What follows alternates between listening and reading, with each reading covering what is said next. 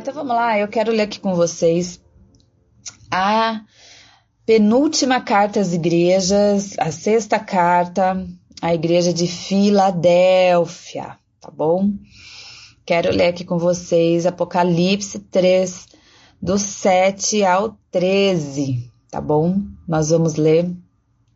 Pega aí sua caderno, a sua caneta, a sua Bíblia e vamos aprender um pouquinho mais, amém? Então, ó, a partir do verso 10, 7 diz assim, ó.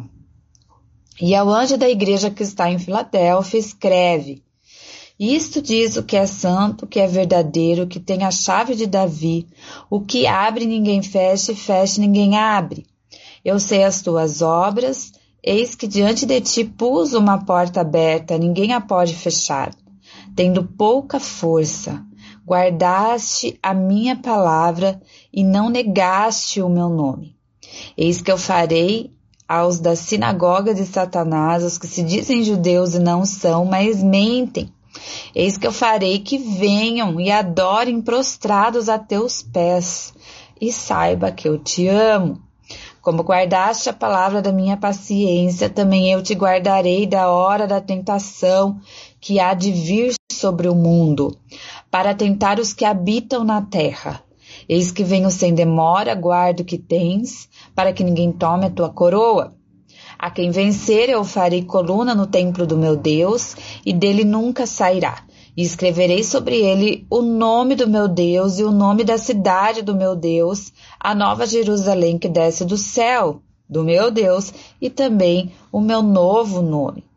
Quem tem ouvidos, ouça o que o Espírito diz às igrejas. Amém? Glória a Deus. Olha só que coisa mais maravilhosa. Essa igreja, assim como a igreja de Esmina, foi uma igreja que só recebeu elogios. Olha que maravilha. Aqui você não vai ver Jesus repreendendo ela, você vai ver Jesus elogiando ela. Jesus vai elogiar, Jesus vai dar desafios e Jesus também vai dar conselhos para essa igreja. Então, é uma igreja diferenciada, a igreja de Filadélfia. E para a gente entender um pouquinho o contexto o qual essa igreja estava inserida, a gente precisa aprender um pouquinho sobre a cidade de Filadélfia, né? E essa cidade, ela era uma rota ali imperial. Então, ela era uma saída de Roma que ia para todo o mundo oriental, né? Então, o comércio dela ali era um comércio forte, tá? Tanto que ela era chamada o Portal do Oriente. Então, ela tinha ali o seu comércio forte. Era uma cidade também é, porta-voz da filosofia grega, ou seja, ela era uma missionária da cultura grega. Então, ela era responsável também de divulgar, né, de, de, de ensinar, né, sobre a cultura grega, sobre a filosofia grega, era considerada uma pequena Atenas, né, onde tinha os filósofos. Então, veja, era uma, uma cidade influente. Também era uma cidade muito caótica, problemática, em, em que sentido? Catastrófico, né? Tinha muitos terremotos e tinha também vulcão. Então, por muitas vezes, né, elas eram a cidade era destruída, eles tinham que reconstruir aquela cidade. E naquela cidade tinha ali umas colunas, né, algumas colunas aonde eles faziam dedicatórias a pessoas que eram consideradas relevantes na cidade. Então, eles colocavam ali o um nome na, de pessoas relevantes naquela coluna. É por isso que Jesus aqui depois vai falar sobre isso. Ele está usando, Jesus vai usar toda a linguagem, né, para que aquele povo entenda o que ele está querendo dizer pegando um paralelo aí com a realidade que a cidade vive, tá bom? Então, esse é um pouquinho é, da situação como era a cidade de Filadélfia. E aí, o que, que acontece, gente? Como a gente viu em todas as cartas, Jesus sempre inicia se apresentando quem ele era, né? E aqui ele vai se apresentar, olha só como ele vai se apresentar a essa igreja. Aqui no verso 7, ele vai começar a dizer, ó, isto diz o que é santo, o que é verdadeiro. Então, primeira coisa que ele vai falar, que ele é santo, que ele é verdadeiro. Por quê? Porque a igreja de Filadélfia assim também via Jesus como um Deus santo e um Deus verdadeiro. Sabe que é muito importante, é muito importante a gente é, entender qual é a visão que nós temos de Cristo, né? Qual é a visão que você tem sobre Jesus, né? E essa igreja, ela tinha uma visão de um Cristo reto, de um Cristo verdadeiro, de um Cristo santo. E quando você tem essa imagem, a imagem de Deus, você então vive de acordo, vive de acordo com Ele, certo? Então, essa igreja também era uma igreja santa, era uma igreja verdadeira. Tanto que vai chegar ao ponto em que Jesus vai dizer o seguinte, aqui, ó, que ah, o verso 9, ó. E, eis que eu farei aos da sinagoga de Satanás, aos que se dizem judeus e não são, mas mentem. Então veja, de novo ele vai falar sobre a sinagoga de Satanás, lembra? Só que aqui num contexto diferente. Aqui é, ele vai falar a respeito o quanto esses judeus perseguiam os cristãos. Mais uma vez, como a gente viu na outra igreja, também eles eram perseguidos. E qual que é a doutrina que eles falavam aqui? Então eles falavam o seguinte, olha, nós somos os únicos que têm a salvação. Vocês cristãos, vocês não têm a salvação, né? Por quê? Porque eles acreditavam que o reino dos céus seria alcançado através da lei de Moisés. Hum? E os cristãos, obviamente, nós sabemos que alcançaremos o reino dos céus através da salvação em Cristo Jesus. Então, aqui havia uma divergência de pensamentos e eles acusavam a igreja de ser uma, uma religião mentirosa né? E que eles não tinham parte na salvação. Porém, Jesus vai falar aqui o seguinte, ó, é, guardaste a minha palavra. Então, eles eram verdadeiramente cristãos que não se permitiram é, também ser influenciados por essa linha de raciocínio que Jesus repreende de uma forma muito severa, né, que Jesus repreende como sinagoga de Satanás, ou seja, ensinos né, provenientes de Satanás, né? Tudo aquilo, entenda, tudo aquilo que está fora da palavra de Deus, tudo aquilo que é, se coloca como Salvador, porque assim, ó, nós só temos um Salvador, é o nosso Senhor Jesus Cristo e ela vem mediante a fé, mediante a graça. Não é um dom de Deus, não não tem como a gente conquistar a salvação, certo? Nós é, nos é oferecida a salvação através de Jesus Cristo. E tudo aquilo a mais que falam assim, ah, porque só a minha igreja vai ser salva, só se você for batizado você vai ser salvo, ou se você fizer isso, se você fizer aquilo, se você fizer boas obras você vai ser salvo, enfim. Qualquer coisa que estipule salvação, sabe? Fora do que é a salvação que está em Cristo, então é uma heresia certo? E se torna muitas vezes uma seita. Então, muitas vezes não, se torna uma seita, porque a partir do momento que você está distorcendo a palavra, eles se reúnem ali como sinagogas de Satanás, ok? Então, os judeus, eles começaram a difamar essa igreja. Eles começaram a mentir sobre essa igreja. E Jesus viu tudo isso, né? E ele vai falar aqui o que um dia irá acontecer, né? Ele fala aqui, ó, um dia eles virão e adorarão prostrada aos teus pés. E olha que coisa mais linda, mais maravilhosa que ele vai falar. E saibam que eu te amo. Ah, Jesus é maravilhoso, né, gente? Fala a verdade. Ah, Jesus, diante das calúnias, diante das difamações que nós passamos, diante das afrontas que nós passamos muitas vezes, Jesus sempre vai dar um jeito de mostrar que nós estamos no caminho certo e que Ele nos ama. Amém? E ele fala aqui que ele vai fazer com que todos vejam, né, que ele nos ama. Então veja, aqui era uma igreja que, como todas as outras também sofriam as perseguições. De algum jeito, elas sofriam perseguição. E essa perseguição eles vinham tanto dos judeus como de Roma também, por conta daqueles decretos. Lembra que você tinha que adorar o imperador? Então, essa igreja de Filadélfia também não fugia muito disso, não. Ela também tinha ali as consequências por seguir a Jesus, por confessar Jesus como o único e suficiente Salvador, tá? Então, nós vamos ver aqui. Agora, continuando aqui, então ele vai apresentar, Jesus vai se apresentar como o santo, verdadeiro, e ele vai falar assim: olha só que interessante. O que tem a chave de Davi, o que abre e ninguém fecha, e fecha e ninguém abre. Veja, esse é o poder que tem o nosso Deus.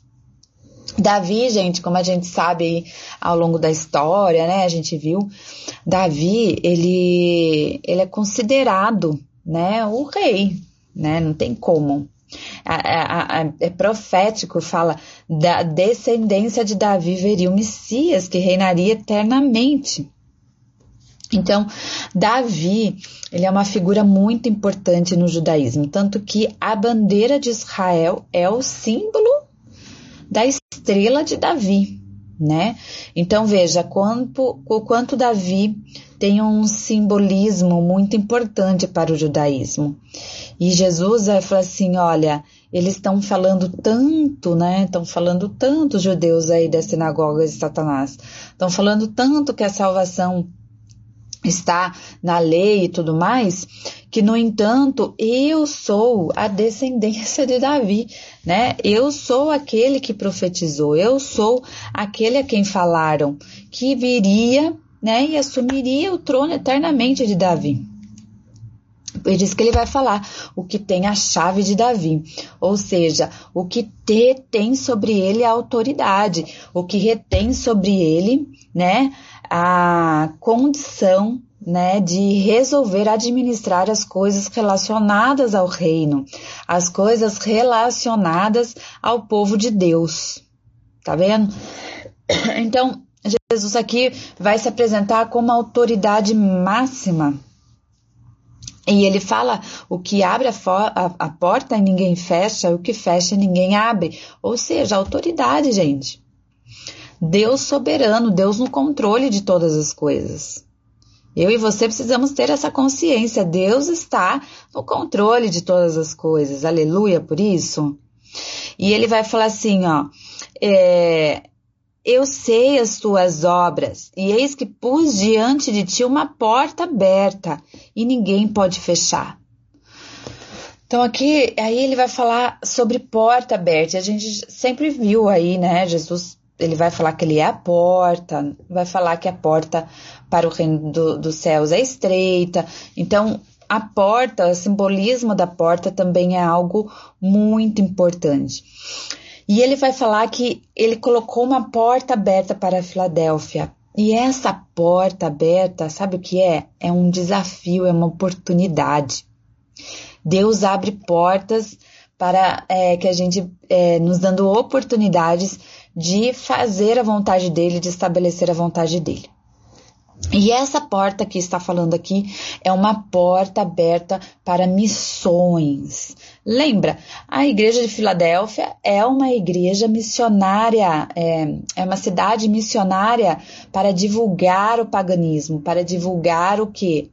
O, a cultura grega, certo? Porque como ela levava também essas mercadorias, né, como a gente falou aqui, que era o portal do Oriente, ela também levava junto as suas filosofias, as suas crenças.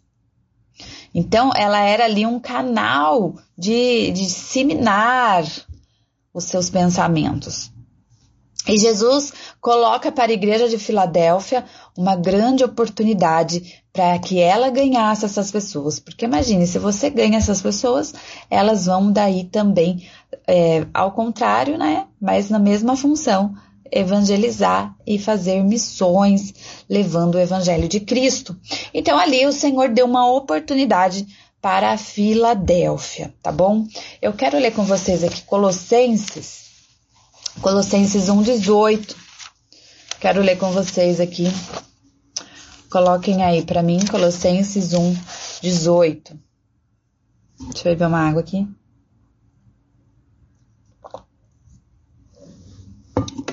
A paz para todos vocês que estão chegando aí, viu, gente? Bruninha, Elisângela, é, Roberta, a Cíntia, Michele, a Dani, Newton, os homens aí com a gente, glória a Deus. Paz para todos vocês aí que estão chegando com a gente. Então vamos ver lá Colossenses 1:18. Vai dizer assim, ó: "E ele é a cabeça do corpo da igreja, é o, é o princípio primogênito dentre os mortos, para que em tudo tenha a preeminência." E essa passagem é tão maravilhosa aqui de Colossenses que eu quero ler antes também, que eu tô vendo aqui, ó, verso 15. Olha só, como Paulo aqui vai revelar, como Paulo vai revelar Jesus Cristo. É maravilhoso. O qual é a imagem do Deus invisível. Olha só o que Paulo vai falar o primogênito de toda a criação. Lembra? Cordeiro que foi morto antes da criação do mundo, a Bíblia vai falar. Porque nele foram criadas todas as coisas que há no céu e na terra, visível e invisível, sejam tronos, sejam dominações, sejam principados, sejam potestades, tudo foi criado por ele e para ele. E ele é antes de todas as coisas, de todas as coisas subsistem por ele. E os mortos, e ele é a cabeça, que a gente já leu, do corpo, da igreja, o princípio, o primogênito dentre os mortos, para que em tudo tenham a preeminência, porque foi do agrado do Pai que toda a plenitude nele habitasse. Olha que maravilhoso, né? Meu Deus. É muito grande, gente. É, Jesus é muito grande, não dá pra gente entender, né? Deus é maravilhoso e a gente precisa entender quem é o nosso Deus.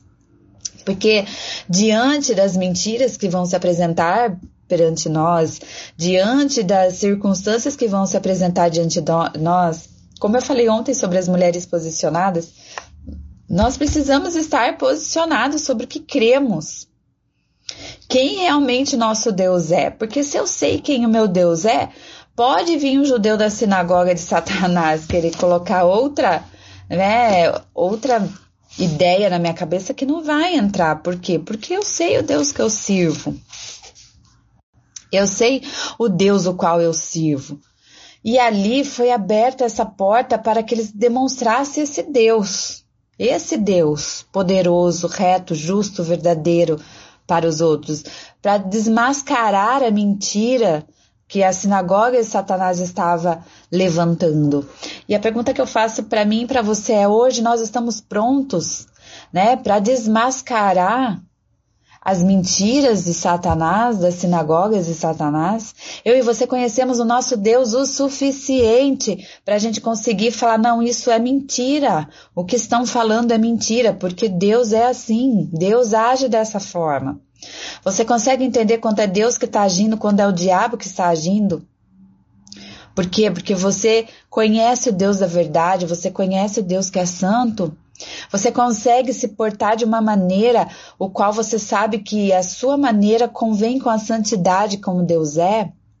Ou você não sabe se o jeito que você está se portando provém da sinagoga de Satanás ou provém do Deus vivo que você serve? É muito importante nós conhecermos o nosso Deus, é muito importante a gente saber quem Ele é, porque Eu lembro quando eu desci evangelizar nas ruas, eu era mais adolescente, mais nova, e a gente tinha um trabalho maravilhoso nas ruas de evangelismo. E quando a gente abordava as pessoas, é, tinha pessoas de todos os tipos, né? Pessoas que conheciam a Bíblia mais do que a mim mesma, do que eu conhecia. Elas sabiam muito sobre a palavra de Deus. E várias vezes fomos questionados sobre a nossa fé, usando a própria Bíblia. E se eu e você, né? Se eu e, e quem estava ali no caso comigo não estivéssemos firmados na nossa fé, não tivéssemos a convicção e o conhecimento também da palavra, nós seríamos enganados. Muitas pessoas são enganadas por falta de conhecimento, porque não conhecem. E Jesus, a Bíblia vai falar sobre isso, né? O meu povo padece por falta de conhecimento. Padecemos, sofremos, somos enganados porque não temos conhecimento. É preciso ter conhecimento sobre o teu Deus. Amém? É, olha só o que, que ele vai falar. Deus, ele conhece as nossas limitações, certo? Deus, Deus conhece a nossa fraqueza. Olha só o que ele vai falar, ó, no verso 8. Tendo pouca força, ou seja, Jesus olhou para aquela igreja de Filadélfia e viu a fragilidade dela. Viu que ela não era uma igreja expressiva, ela não era uma igreja como a gente viu aqui de Sardo, uma igreja famosa, uma igreja vista, uma igreja que influenciava. Não, a igreja de Filadélfia é uma igreja pequena, fraca. Olha só, pouca força. É fraca, concorda? Então, uma igreja que não tinha tanta força, mas o poder de Deus se aperfeiçoa na nossa fraqueza, amém? Mas eles tinham algo muito importante, que era o que? Eles guardavam a palavra e não negavam o nome de Jesus. Então veja, eles guardavam a palavra de Deus, eles eram fiéis, eles eram obedientes, e isso agrada o coração de Deus. Uma igreja pronta para ser missionária, uma igreja pronta para guardar e obedecer as palavras do Senhor, uma igreja que enxerga o Deus como verdadeiro, único. Tem como Jesus não amar? Jesus ama essa igreja, né? Ele se aperfeiçoa, ele manifesta o poder dele, ele guarda, né, essa igreja e dá uma promessa para essa igreja. Uma não, várias promessas.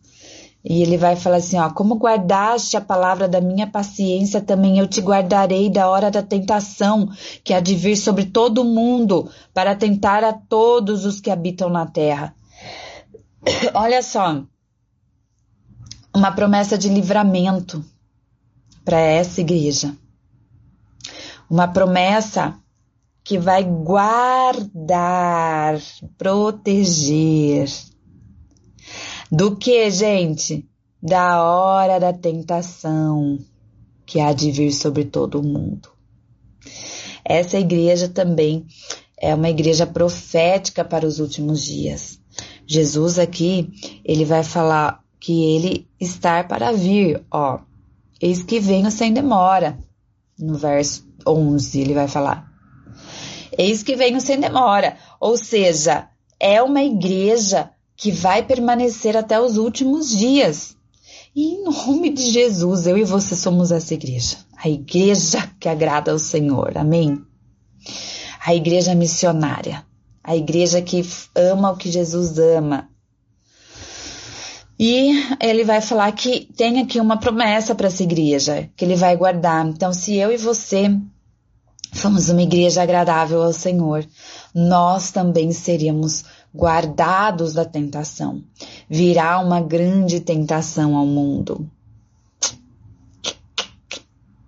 Tanto que Jesus vai falar que até os escolhidos seriam enganados. Virá grande tentação sobre o mundo. E hoje a gente já vê muito, isso muito ativo, né? As pessoas não estão mais conseguindo controlar as suas tentações, né?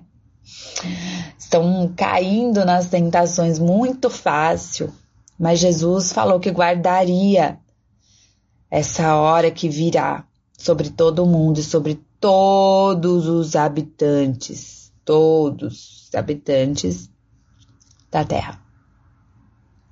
Então veja, vai chegar um momento que até os cristãos serão tentados, os verdadeiros cristãos serão tentados. E e aqueles que forem fiéis até o fim, eles serão guardados. O Senhor nos dará forças para vencer as tentações. O Senhor nos dará força para vencer o maligno. Veja que maravilha essa promessa. Aí ele vai continuar falando assim: Eis que venho sem demora, guarda o que tens, para que ninguém tome a tua coroa. Então ele vai dar um conselho, ó, continua guardando aí, ó. Vocês já guardaram a minha palavra? Guardem, continue, perseverem em guardar. Perseverem em ser obedientes, perseverem nessa visão que vocês estão, não se corrompa, não ceda, não volte para trás. É isso que Jesus está querendo dizer aqui, entendeu? Guarde, guarde. E ele vai falar assim: e ao que vencer, eu farei coluna no templo do meu Deus. Lembra que eu falei que lá na, na cidade tinha as colunas com os nomes dos famosos lá, das pessoas relevantes? E Jesus ele vai falar agora sobre a honra que ele dará. Então ele vai falar que ele colocará o no, é, farei coluna no templo do meu Deus. É, dele nunca sairá. Então veja, ela será uma igreja inabalável. Por quê? Porque lembra que eu falei que quando vinham os terremotos, quando vinham os vulcões, destruíam essas colunas. E Jesus vai falar que na dele não, na dele não perecerá, nada vai poder abalar aquela coluna. O que Deus vai fazer na nossa vida. Amém? E ele fala, ó, e escreverei, né, sobre ele o nome do meu Deus e o nome da cidade do meu Deus. E olha só que interessante. É, teve uma vez que essa cidade de Filadélfia ela foi destruída por completo. E eles reergueram aquela cidade e passou a se chamar Neo Cesareia, o nome daquela cidade. Anotei aqui para não esquecer. Neo Cesareia. Por quê? Porque ela foi reconstruída lá por, por César, por Tibério e tal. E aí Jesus pega esse paralelo também, porque ele vai falar, olha, eu vos darei um novo nome. E a gente sabe que Jesus, ele gosta de fazer essas coisas, né? Ele mesmo tem um novo nome. É, gente, tem muito mistério ainda pra gente descobrir sobre Deus, viu? Tem muita coisa aí. Escreverei sobre ele o nome do meu Deus e o nome da cidade do meu Deus, ou seja, seremos selados, seremos marcados como povo de Deus, inabaláveis, intocáveis, né? Então, vale a pena ser fiel, gente. Vale muito a pena ser fiel ao Senhor. Vale muito a pena, sabe, a gente permanecer firme com o Senhor inabaláveis, uma igreja obediente, uma igreja que ama, uma igreja que entende quem Deus é, né? E que não se deixa levar pelas falsas doutrinas. Nós é, vale muito a pena porque a recompensa que vem é maravilhoso. Na verdade, só de você ouvir aqui, para que saibam que eu te amo, meu Deus do céu, eu não queria mais nada, entendeu? Eu não queria mais nada, porque os seus inimigos reconhecerem que, olha, realmente, ó, Deus te ama, hein? Deus te ama. Olha que maravilha. E eu acho fantástico isso. Deixa eu ver o que mais escrevi aqui. Aqui, ó. Vamos ler aqui 2 Coríntios 12. Eu acho, eu gosto muito desse versículo aqui. É, 2 Coríntios 12, é verso 9 e 10. Verso 9 e 10. Cadê aqui? Na minha Bíblia. Olha o que diz aqui, ó. 2 Coríntios 12, 9 e 10. E disse-lhe: A minha graça te basta, porque o meu poder se aperfeiçoa na fraqueza. Ai, gente, como é bom isso, né? Porque quando a gente olha para as nossas fragilidades, quando a gente olha para as nossas fraquezas, que a gente fala, eu não vou conseguir. Não, dessa vez não vai dar certo, não. Aí você lê um negócio desse e fala, meu Deus, não é por mim, é pela obra que ele faz em mim, né? É o poder que ele manifesta em mim. E ele vai falar, ó, porque o meu poder se aperfeiçoa na sua fraqueza, de boa vontade pois me gloriarei nas minhas fraquezas, para que em mim habite o poder de Deus. Olha que tremendo. Nós temos que ser realmente essas pessoas frágeis, por quê? Porque o poder de Deus se manifesta. Se já fôssemos fortes o suficientes, não precisaríamos ter o poder de Deus manifestando em nós, não é verdade? E por isso que ele fala: me glorie nas minhas fraquezas, para que em mim habite o poder de Cristo. Ou seja, eu fico feliz até pelo fato de eu ser fraco, porque daí eu consigo ver a manifestação do poder de Deus em mim. É isso que ele está falando. Pelo que sinto prazer nas fraquezas. Olha. É um grande desafio para nós aprendermos com Paulo, ter prazer nas nossas fraquezas, nas injúrias, nas necessidades, nas perseguições, nas angústias por amor de Cristo. A gente conseguir se alegrar, né, por saber que nós estamos sendo perseguidos, passando necessidades, angustiados, mas tudo em nome de Cristo. Será que eu e você conseguimos nos alegrar dessa forma, né? Em saber que tudo que a gente passa por amor de Cristo vale a pena. É motivo de alegria para nós. E ele termina aqui, ó. Porque quando estou fraco, então sou forte. Olha que maravilha. Então, na nossa fraqueza, o poder de Deus se aperfeiçoa em nós. Então, fique tranquilo, viu? Porque não é com as forças do teu braço, nem com as forças da tua inteligência, mas é com o poder do Espírito que opera em nós. É quando vem, Deus vem e traz aquela sabedoria no momento exato quando Deus traz aquele livramento no momento exato. É quando Deus realmente faz de você uma pessoa guerreira forte que consegue passar por situações que você nem sabe como você passou, entendeu? Mas você sobreviveu, sabe aquela música Sobrevivi? É assim, é assim que Deus faz, faz a gente sobreviver. Aí tenho aqui também que eu quero ler com vocês é, João, deixa eu achar aqui. É, João 12, 26. Quero ler aqui com vocês. João 12. Doze, vinte e seis. João 12, 26 diz assim: Se alguém me serve, siga-me, e onde eu estiver, ali estará também o meu servo, e se alguém me servir, meu Pai o honrará. Então, Deus sempre honra, Deus traz livramento, Deus traz honra a todo aquele que é fiel a Ele. Você vê, ele está falando aqui, aquele que me servir. Ou seja, Vem honra para você que serve a Deus, vem honra para você que passa por perseguições, vem honra para você, né, que tem que vencer as tentações, vem honra para você. E você, ó, gente, só o fato de você agradar o coração de Jesus, de Jesus poder olhar para você e falar: "Olha, não tenho nada para repreender você não, viu? Parabéns. Você tem sido uma boa filha." Não é motivo de alegria para nós? E essa igreja de Filadélfia foi fenomenal. Ela e Esmina Esmina sofreu muito mais, né? Esmina, a gente viu lá o quanto eles sofreram.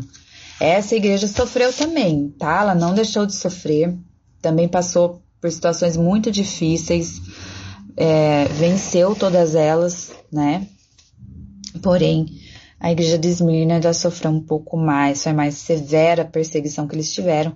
Porém, a Filadélfia também não deixou de ser perseguida. A perseguição deles também eram violentas, tá bom? No físico, também também passaram por perseguições. Gente, vocês conseguem perceber isso? Que Jesus, é, aquela ideia, sabe? Aquela ideia que as pessoas falam assim, ah, porque Deus me ama, então eu não vou passar por tal situação. Ai, se eu tô passando por tal situação porque Deus não me ama. Você pode ver que todas as igrejas, elas é, até as que foram aprovadas por Deus sem nenhuma reclamação de Jesus, elas passaram por perseguições, passaram por dificuldades, passaram por momentos dolorosos, por momentos difíceis. Então não pense que porque Jesus te ama, ele vai te livrar de tudo. Tem situações que ele vai permitir você passar. E isso não significa que ele não te ama entendeu? Isso significa que ele tem um propósito.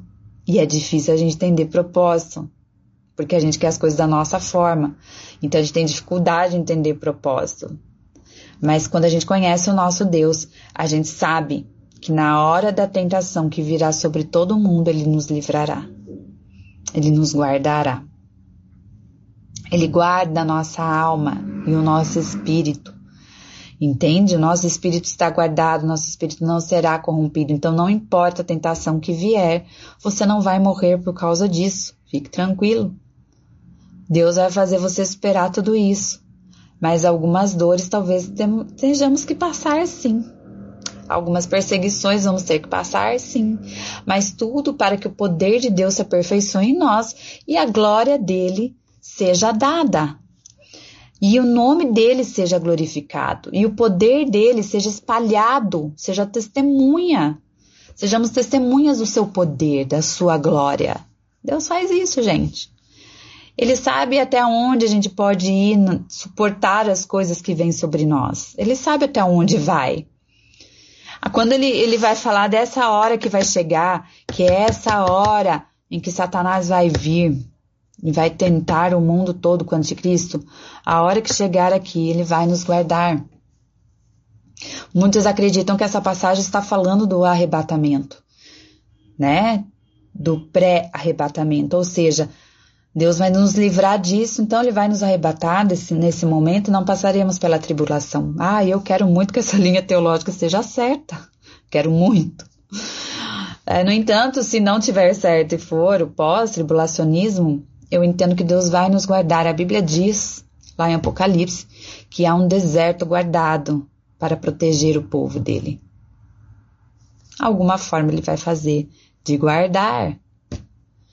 Há coisas que Deus não permite que nós passamos, porque faz parte da ira dele. E nós não somos filhos da ira de Deus. Amém? Nós não somos para participar da ira de Deus, nós não participamos da ira de Deus. Entenda essa diferença. As tribulações que você passa não é ira de Deus, meu querido, minha querida. Você não sabe ainda que é ira de Deus. Não fale que Deus está irado com você. Você nem imagina que é a ira de Deus, hein? Tudo isso é apenas provações para que ele manifeste, manifeste o poder dele. Amém? Porém, porém, com certeza, todavia, o Senhor sempre te guardará da ira dele. Amém? A ira dele não chegará até nós. E nesses últimos dias o Senhor nos guardará, seja arrebatando ou seja nos guardando em algum lugar. Amém? Mas o Senhor estará guardando as nossas vidas. Então, deixa eu ver aqui, para a gente encerrar aqui. É, o Senhor nos fará, né? Como ele falou aqui, nos dará um novo nome nos fará coluna, né, nos escreverá um novo nome para nós, né, identidade, nós já falamos também sobre a pedra com um novo nome. E o que mais que ele vai falar? A nova Jerusalém que desce do céu do meu Deus e também um novo nome.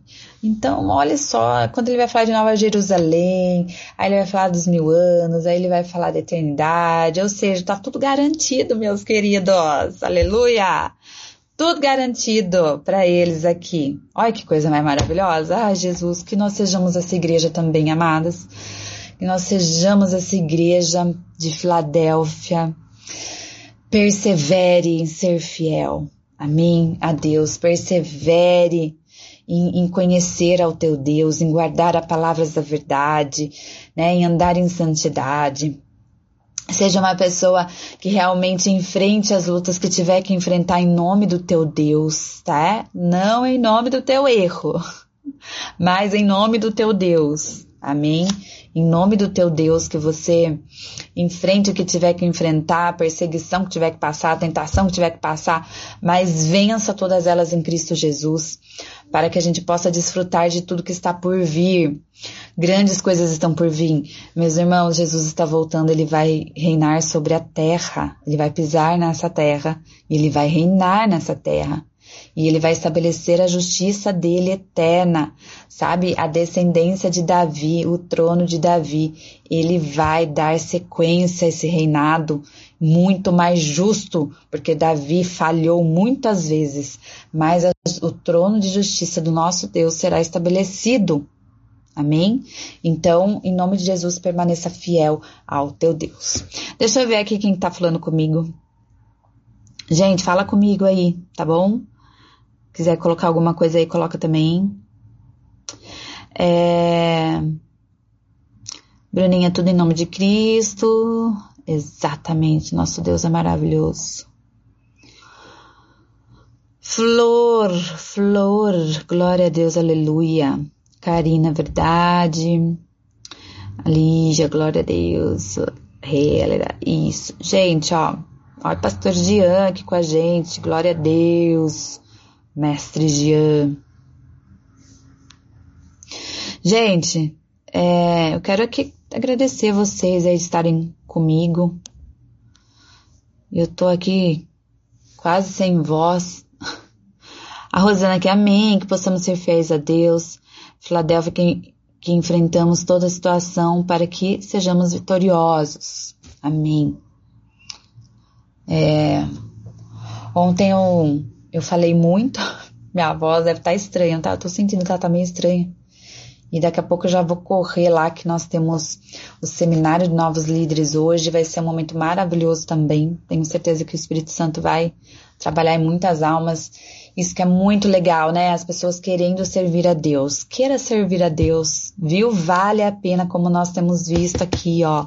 Uma igreja fiel, uma igreja verdadeira vale as pena as recompensas. Coloca isso no seu coração, tá? Quando a gente falar assim sobre a volta de Jesus, que traga alegria ao teu coração, que você não fique angustiada por causa disso, mas que você fique alegre, você fique alegre em saber que o nosso rei está voltando e para nós que somos dele, para nós será motivo de muita alegria, tá bom? Porque ele vai trazer a recompensa junto com ele. Ele vai trazer o alívio junto com ele, ele vai trazer a justiça junto com ele. E para nós é motivo de alegria. Você não precisa ter medo, tá bom? Só você ficar firme com Jesus aí. Se você precisa consertar alguma coisa na tua vida, conserta. Pede perdão, teu Deus te ouve. Ele está aberto para ouvir você, ele está aberto para te perdoar, ele está aberto para recomeçar, fazer uma nova vida para você. Você não precisa viver escravo do seu erro a vida inteira, você pode mudar. Cristo nos liberta, Cristo nos faz nova criatura. Então que você queira essa nova vida, que você busque essa nova vida, busque andar em retidão, busque andar em santidade. Nunca é tarde para começar. Enquanto há fôlego de vida, a oportunidade de mudança. Amém? Seja uma igreja missionária. Aqui Jesus falou: Eu abri uma porta para você. Deus abre portas para você. Deus abre portas para você evangelizar. Sabia? Deus abre portas, abre situações aonde você consegue chegar. Eu não vou conseguir, mas você vai conseguir chegar naquela família, naquela pessoa que precisa de Jesus. Amém? Então que você seja uma pessoa missionária, que você ame o que Jesus ama, que você se agrade nisso, com isso, que você pense sobre isso. Amém?